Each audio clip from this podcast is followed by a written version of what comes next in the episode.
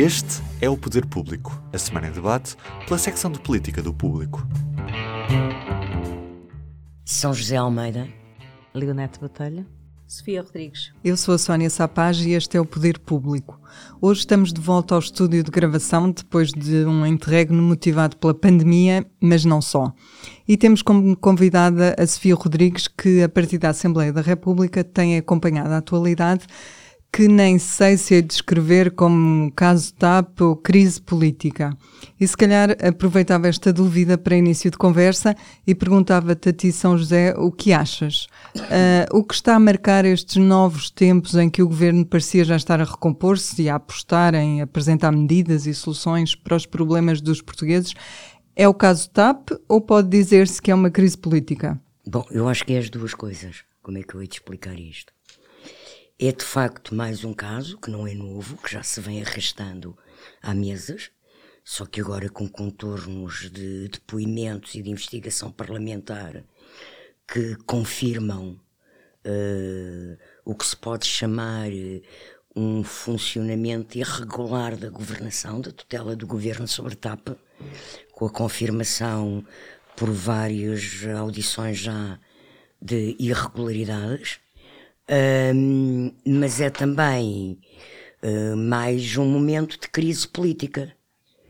Uh, é mais um momento de crise política porque cada vez o governo está mais uh, enlameado, ou, ou, ou, seja, parece que o governo está há um ano, há mais de um ano, no para-arranca, para-arranca, para-arranca, ou seja, de repente há um, uma coisa de que se fala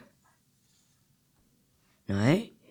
Fica tudo num caos, estilo redes sociais, numa cacofonia de, de, de, de, de radicalismos até e de falta de ponderação às vezes a analisar as situações, misturando o que não é misturável, porque há situações mais graves e há outras menos graves. Um, e neste caso da TAP tem havido situações muito graves a serem confirmadas. Um, e depois o primeiro-ministro uh, dá um abanão, descobre uma coisa, avança, tenta, foi o PRR, uh, foi a política da habitação e arranca. E o governo começa todo a arrancar e parece que estão a governar. Depois volta a travar, para, porque a comissão de, de, de inquérito da TAP, ou porque uh, a mulher do ministro Galamba, ou porque, pronto.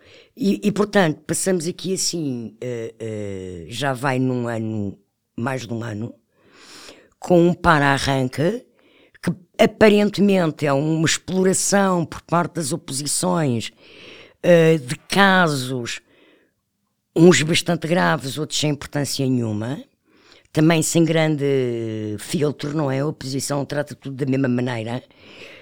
Um, e depois, o que, o que eu penso que isto pode desencadear é que acaba por tornar-se numa crise política permanente, porque eu não sei uh, até que ponto é que António Costa, por muito experiente politicamente que ele seja, e mesmo tendo uma maioria absoluta, até onde é que António Costa aguenta governar neste clima de, de histeria geral, que há aqui um clima de histeria geral, até com, com, com um foco bastante miúpa às vezes por parte da oposição, porque já não sei quem é que dizia que isto de demissão do, o pedido de demissão do, do, do primeiro-ministro pela oposição é como a história do Pedro e do Lobo. Quem dizia era o José Abraão na entrevista que nos deu ontem da Renascença Pronto. ao público. É?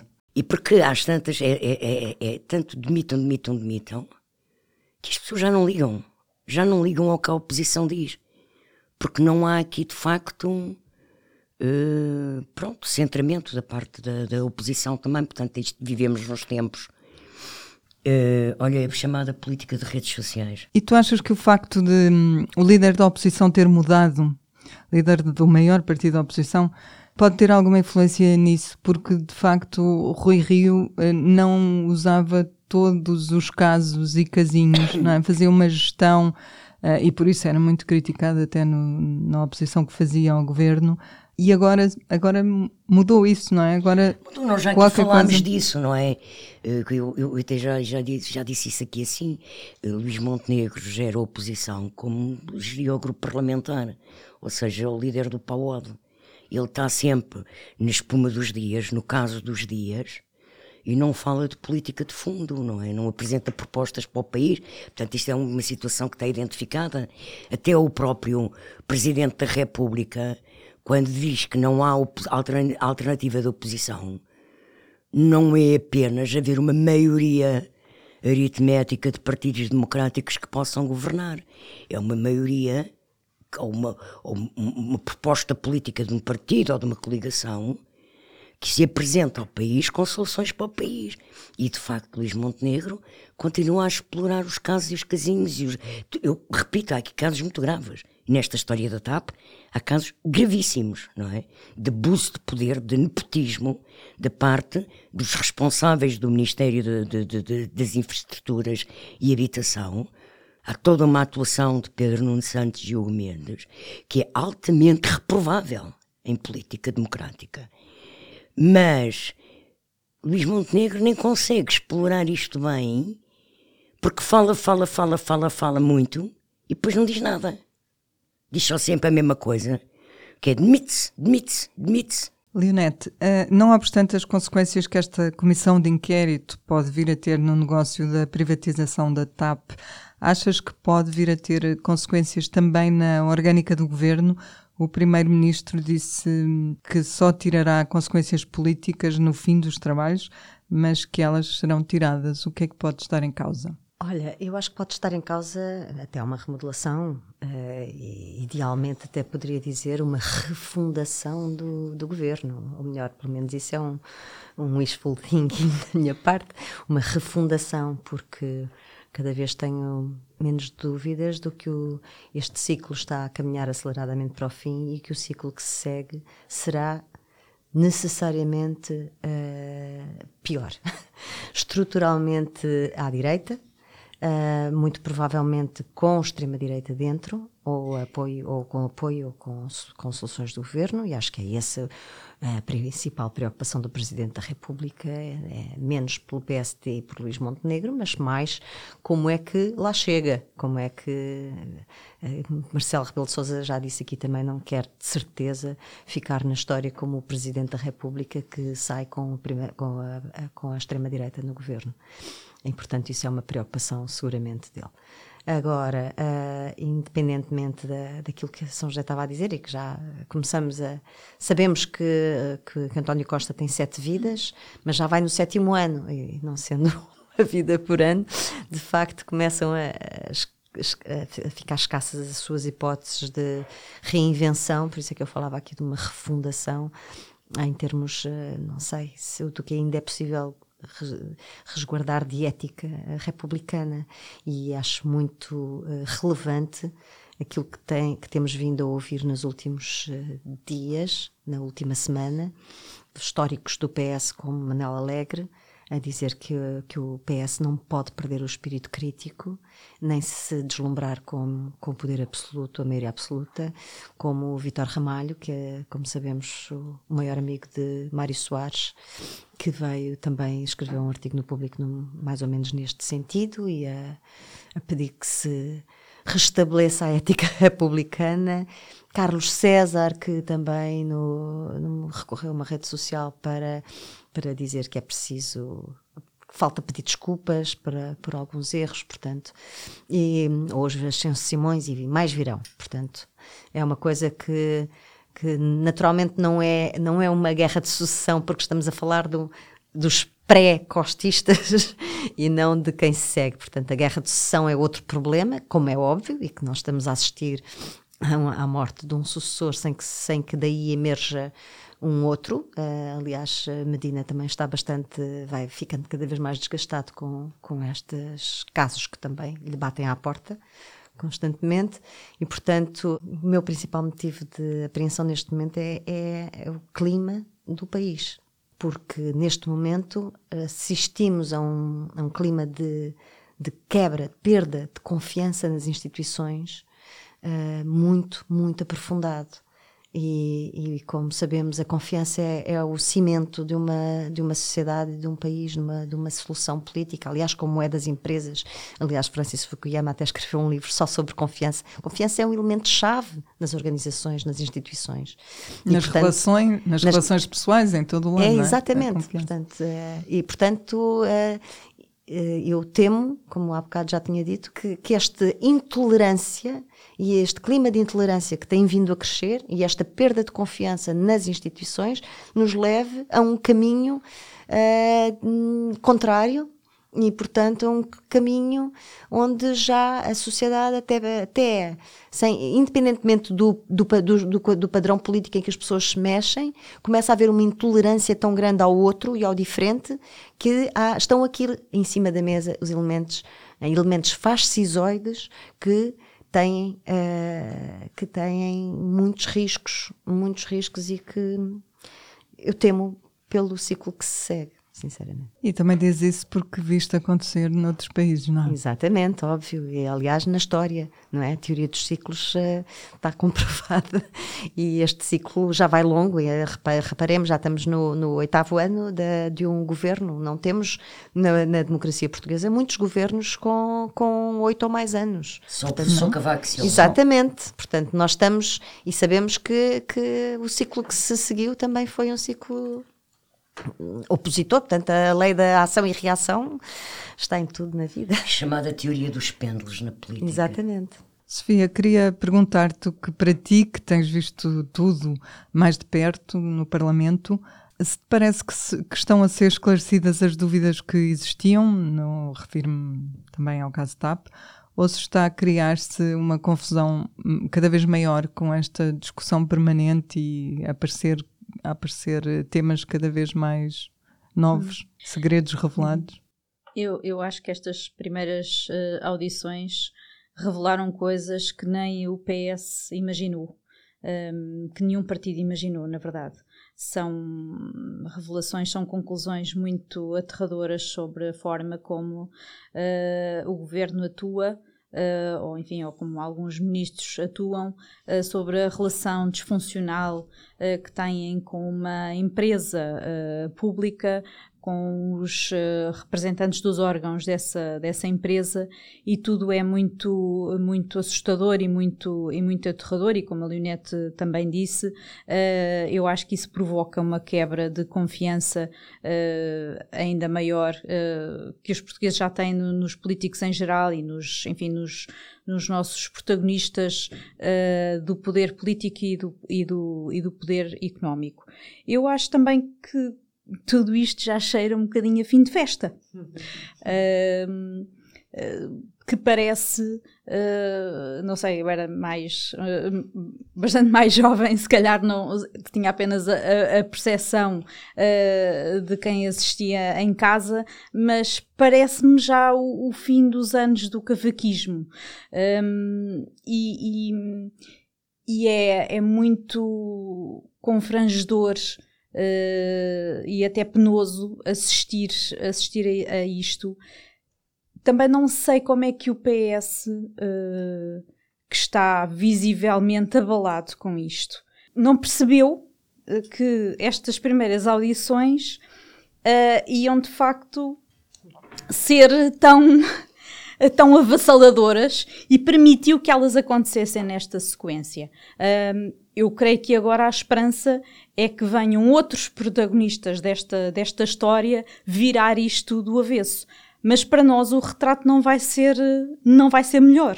Ou seja, porque vai ser, vamos ver uma guerra, e essa guerra está a acontecer há algum tempo dentro do governo, é uma guerra pela, pela sucessão de António Costa, e é uma guerra dentro do PS, e essa guerra está a, revelar-se Uh, com uma empresa pública pelo meio, uma empresa onde o Estado já injetou muito dinheiro dos contribuintes e eu acho que as pessoas não percebem, não percebem isto. E no fim disto tudo, uh, o que é que vai, o que é que vai sobrar? O que é que vai sobrar? Confiança nos, nos protagonistas? Nenhuma. O que é que António Costa vai fazer no fim disto tudo? Um, ele remeteu essas, essas conclusões para o fim, mas o fim ainda me parece estar bastante longe. E não sei se, se já vimos o pior ou se o pior ainda está para vir. Ainda há de vir muita coisa porque temos muita gente para ouvir e Sim. cada um parece ter trazido o seu segredo, Sim. um- uma nova luz para os problemas. Sim, claro, Eu- e, te- e temos, a- a- temos também a versão, é verdade, quando o PS diz que isto são pessoas que tinham interesses e que é preciso ter isso em atenção. Claro que sim, mas os que virão também terão os seus interesses em explicar as suas versões da, da história. É claro que há coisas que podem ser atenuadas, mas é difícil. É difícil não ficar com um retrato muito negro do que aqui se passou e do que se passa. E como ontem até a Iniciativa Liberal dizia, o que é que está a acontecer? Se isto é assim na TAP, que é uma empresa tão mediática e apesar de tudo até escrutinada, o que é que se passará noutras empresas do Estado, do setor que essa empresarial do Estado? É um dos é? maiores riscos, aliás, para, para toda uma. para metade do país, pelo menos, que é ah, aquilo que, que, se, que se pôs aqui completamente em causa de qualquer modelo público de governação de empresas. Eu acho que este caso está a colocar mesmo em causa um paradigma que em Portugal ainda havia e, tem, e com bons resultados em alguns, com, em alguns setores, mas que numa viragem de ciclo ah, ah, suspeito que vamos ah, poder assistir a, a várias privatizações. Por acaso, acho que isto, que isto não é uma novidade nas empresas públicas. Sempre houve este tipo de comportamento com as empresas públicas. Provavelmente nós esperávamos é que já não acontecesse, não é? E, e verificamos é que nunca se perdeu este hábito de misturar uma empresa pública, o Estado, com o governo. Ah, e em relação a uma coisa que a Sofia disse, eu queria dar esta nota porque acho que é um exemplo ah, muito claro que desmonta de facto que uma das coisas que acontecia na TAP. Ahm, a guerra política e a guerra pela sucessão do PS via-se, vê-se perfeitamente nesta empresa e vê-se- viu-se num e-mail que o secretário de Estado Hugo Mendes envia para presidente do, do Conselho de Administração da TAP a dizer que ela só tem autorização para falar diretamente com o Ministério das Infraestruturas. Não há ligação direta com nenhum outro. Tem tudo Sendo de que nem passar. era o Conselho de Administração, desculpa só, era mesmo a Comissão Executiva, Era ou seja, quem, Quem devia ter sido era com o Conselho de Administração, mas o senhor, como já sabemos, Manel Beja não conseguia falar que sequer com o Ministro. Pois não Pronto, isso não, falar não com- é só uma ingerência, é o, é o governo a dizer. Nós sabemos que o ministro das Finanças é Fernando Medina e que o ministro das Infraestruturas era, na altura, Pedro Nuno Santos. Portanto, era, era como que dizer, não pode falar com o. É, Com exatamente. Fernando é uma Medina. Não característica... pode- Quando, quando, quando é importante esclarecer, o Ministro das Finanças tutela a TAP também. É uma dupla Também. tutela. É uma dupla Exatamente. tutela. Exatamente. É uma Portanto, tutela é- financeira. É, é um dos atos de nepotismo que eu acho que nesta história é incrível. Mas esta história Incrível. também, também se vê, essa guerra e essa confusão entre Estado e governo e empresa, eh, na famosa reunião eh, não é, que houve entre o deputado do PS, assessores do governo e a CEO da TAP para preparar uma, uma audição. Ahm, não se percebe. É, as reuniões entre membros do governo e deputados do mesmo partido para preparar audições são absolutamente normais. Com, já, com, inclui, já incluindo a CEO de uma empresa pública, já tenho as minhas dúvidas. não é isso que Já diz o Porfírio Silva já e o, João, João Soares. incluindo eh, se a senhora estava a ser naquele momento investigada eh, por um organismo do Estado, pela IGF, por uma decisão que tomou, aí então ainda me suscita mais dúvidas. E aqui isso eh, ser normal ou ter-se realizado só mostra que o PS não percebe muito bem onde é que eh, acaba o partido, começa o governo e o Estado.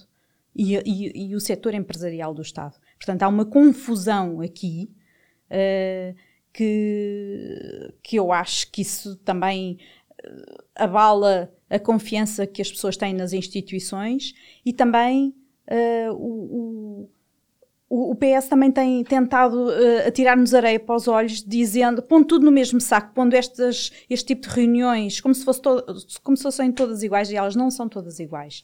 E, e é preciso fazer essa, essa distinção. Pelos vistos também não serviu para nada. Sim, não, como eu escrevi a semana passada, como eu, como eu escrevi a semana passada, a, a, a, a, diretora, a presidente da Comissão Executiva da TAP, dois dias, eh, de, no dia a seguir a essa reunião, foi à Comissão Parlamentar dizer que tinha provas Exatamente. de Sim, ingerências claro. do Ministério, e não é por acaso que dois dias depois dela falar na Comissão, o ex-ministro Pedro Nuno Santos se lembrou que se tinha esquecido, Sim. que tinha autorizado Sim, e aprovado. Tinha um WhatsApp perdido. Tudo. Portanto, a, a gravidade da situação aqui é fica claro de que houve uma tentativa de que aquela informação sobre quem sabia e quem tinha autorizado não devia sair, não é? Sim, não, sei, não sei se foi isso. Ah. Foi falado nessa reunião, não posso afirmar isso. Agora que é estranha aquela reunião e que é de uma ingenuidade política. Achar que fazem aquela reunião e que aquilo não vazava cá para fora. Eu não sei, eu acho São que... tiros nos pés.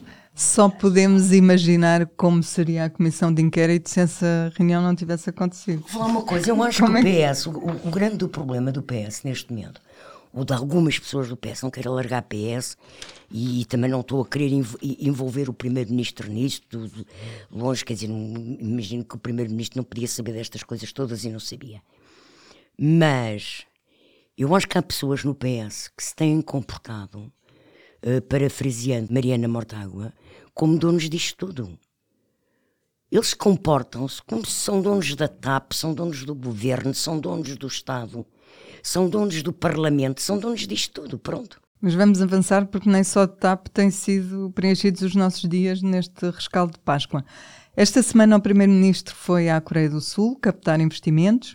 Foram finalmente substituídos os três juízes do Tribunal Constitucional que tinham passado de validade, entre aspas. Ficou claro como é que Lula da Silva vai intervir no Parlamento no dia 25 de Abril e continua a novela da dissolução e de quem está no bolso de quem. Foi uma conversa profícua esta semana. O Presidente disse que não está no bolso da oposição nem do Governo. O PSC respondeu que não está no bolso de ninguém. Afinal, quem é que está no bolso de quem? São José. Olha, quem é que está no bolso de quem? Sabes que eu acho que eles estão todos um bocadinho no bolso uns dos outros. Estamos todos no mesmo com saco. esta confusão. Ou todos no mesmo Estamos, saco. Estão todos no mesmo saco, exatamente. Então, porque eles estão todos neste momento, nesta disfuncionalidade em que se tornou este jogo de poder eh, e, e este exercício de poder, com, este, com, com, com todas estas uh, disfuncionalidades, não é? Abusos de poder. Uh, pronto. Um, no, no, meio desta loucura toda, eles estão todos reféns uns, dos outros. O presidente passa a vida não ter feito outra coisa senão pregar ao país. Pregar quase como, quase como uma homilia quase diária que não dissolve a Assembleia. A oposição de direita grita, dissolve, dissolve, dissolve, demite, demite, demite, demite.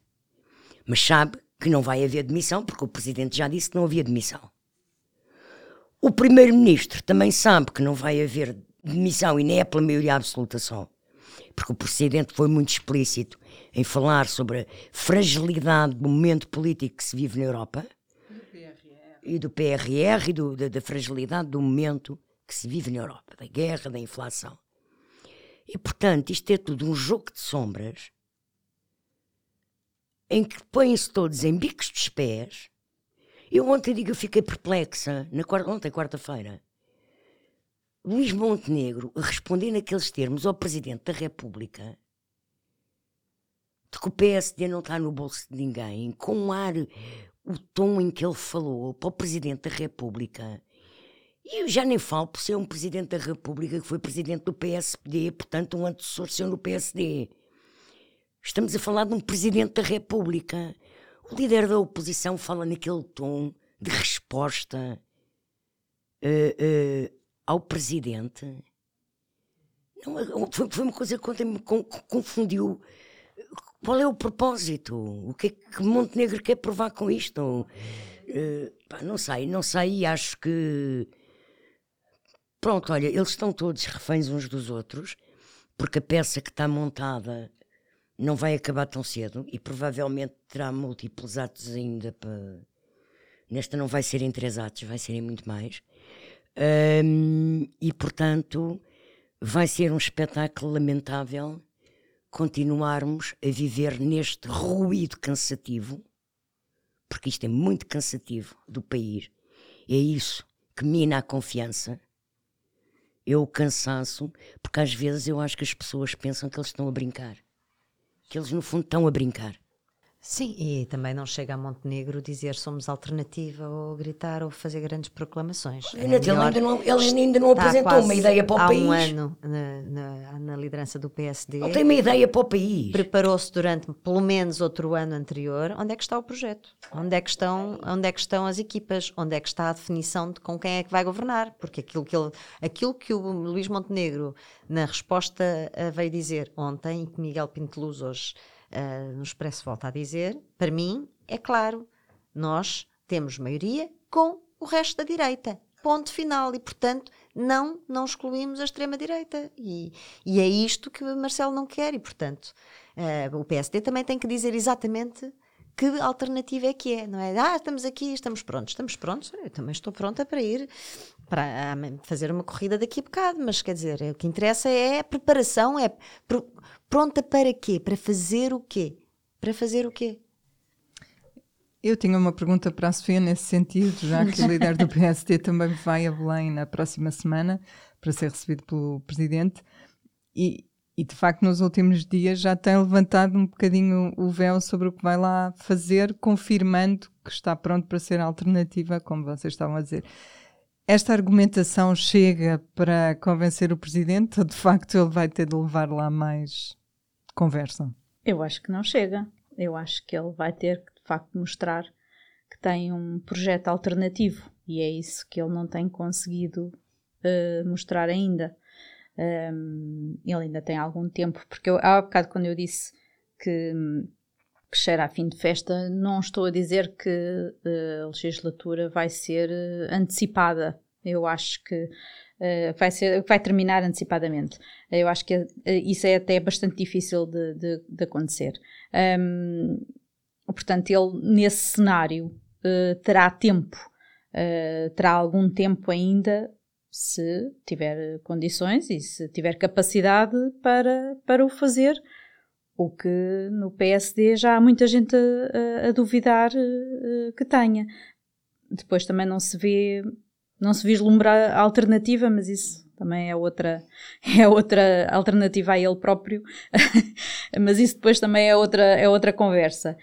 Um, eles acham que ele tem tempo uh, para mostrar isso e acham que tem um, que ainda tem um, um, teste eleitoral que é decisivo, que, que são as europeias, um, e que terá que ultrapassar, terá que ganhar mesmo uh, as eleições. Eles não consideram, o PC não considera uh, que seja difícil uh, que isso aconteça. Um, acham que não vai ser difícil, acham até que o, que o PS vai, vai sofrer o desgaste, não é? Que, Ainda ontem eu ouvi o Pedro Santana Lopes na TSF e ele dizia que não vai ser difícil ter maioria absoluta com a iniciativa liberal. Com a iniciativa liberal.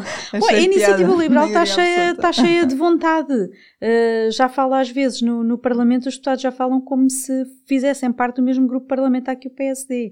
Portanto, a iniciativa liberal está aqui a tentar uh, encostar-se de, de, de alguma maneira uh, para, para, essa, para fazer essa, essa maioria, Sim. não é?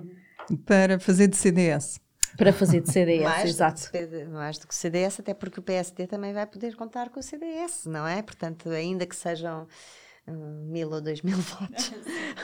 mas quer dizer, vai também poder contar com o CDS, não para as europeias, mas para as, para as legislativas, sem dúvida, também me parece que não há. Um, do, um dos problemas que, que o que eu vejo no PSD neste momento é ter um pai ausente que foi Passos Coelho quando Sim. saiu e um avô também presente que tem sido Cavaco Silva, não é? Sempre a, Uh, e isso cria ali também uma espada de Damocles sobre o líder que hum, faz pressão não só sobre o PS, mas também sobre o PSD e o, o rumo que o PSD está a tomar e onde vai chegar.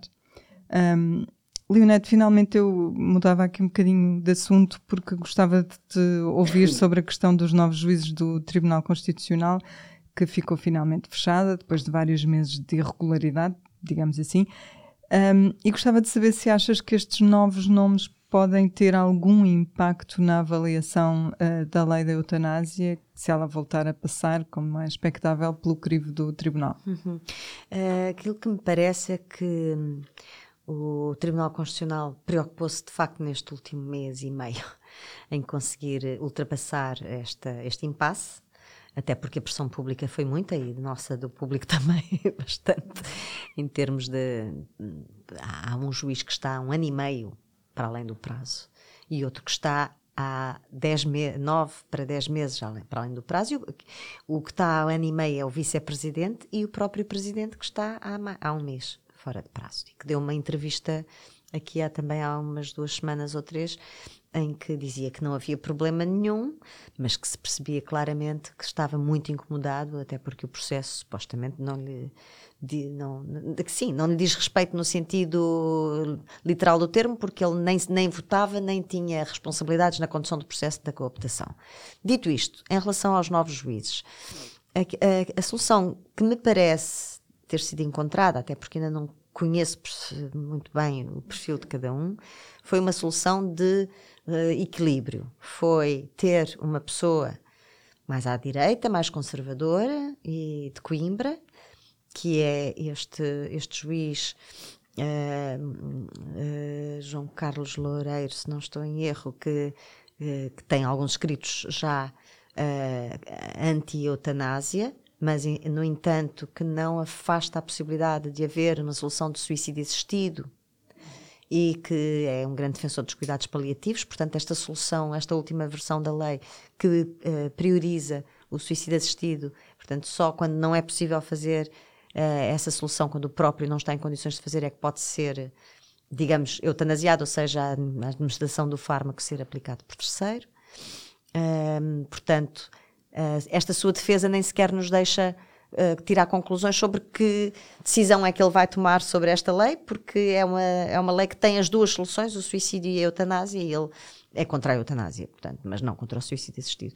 Em relação a um, a um outro, que é o mais jovem dos, uh, dos juízes que foi nomeado, um, percebemos já pelo seu passado que, para além de ser um, um, um advogado e um, e professor de, de, Lisboa, da Universidade, de, de, da Universidade Clássica, uh, que, que, foi assessor de Eduardo Cabrita no, quando, quando Eduardo Cabrita era secretário de Estado do Desenvolvimento Rural de António Costa no governo de Sócrates, e depois temos um juiz, uh, portanto, que não tem propriamente escritos académicos sobre estes assuntos, portanto, parece-me que uh, os três membros que, se, que entram vão, de alguma forma, reequilibrar as forças dos três que saem, portanto, não, não é possível tirar uma conclusão apressada sobre qualquer solução, sobre a eutanásia em particular, foi o que perguntaste. Nunca seria fácil. Vamos eh, terminar como habitualmente com a rubrica Público e Notório, que costuma encerrar o nosso podcast. Desta vez começa a São José Almeida. Qual é o teu São José? Ora, eu vou começar por falar, creio que depois uh, será um, uma conversa alargada. Um, portanto, eu escolho como público e notório a sessão solene uh, do 25 de Abril, antecedida com uma sessão oficial de recepção ao Presidente da República do Brasil, Luiz Inácio Lula da Silva. Eu quero começar por elogiar o que eu penso que é de elogiar, que é que a Assembleia finalmente conseguiu arranjar uma boa solução encaixa antes o Presidente Lula, depois a sessão do 25 de Abril e depois haverá mais uh, acontecimentos institucionais uh, nesse dia que não têm nada a ver com o 25 de Abril, e outros informais que têm a ver e populares que têm a ver com o 25 de Abril. Portanto, vai ser um dia cheio. Mas o dia começa às 10 da manhã com Lula de Silva na Assembleia E agora eu vou referir nas coisas, eu acho que, repito, foi encontrada uma solução, houve um entendimento parlamentar, é evidente que o Chega fica sempre de fora de tudo o que tem a ver com, com consensos democráticos normais de bom senso, uh, irá fazer a sua exploração mediática do assunto.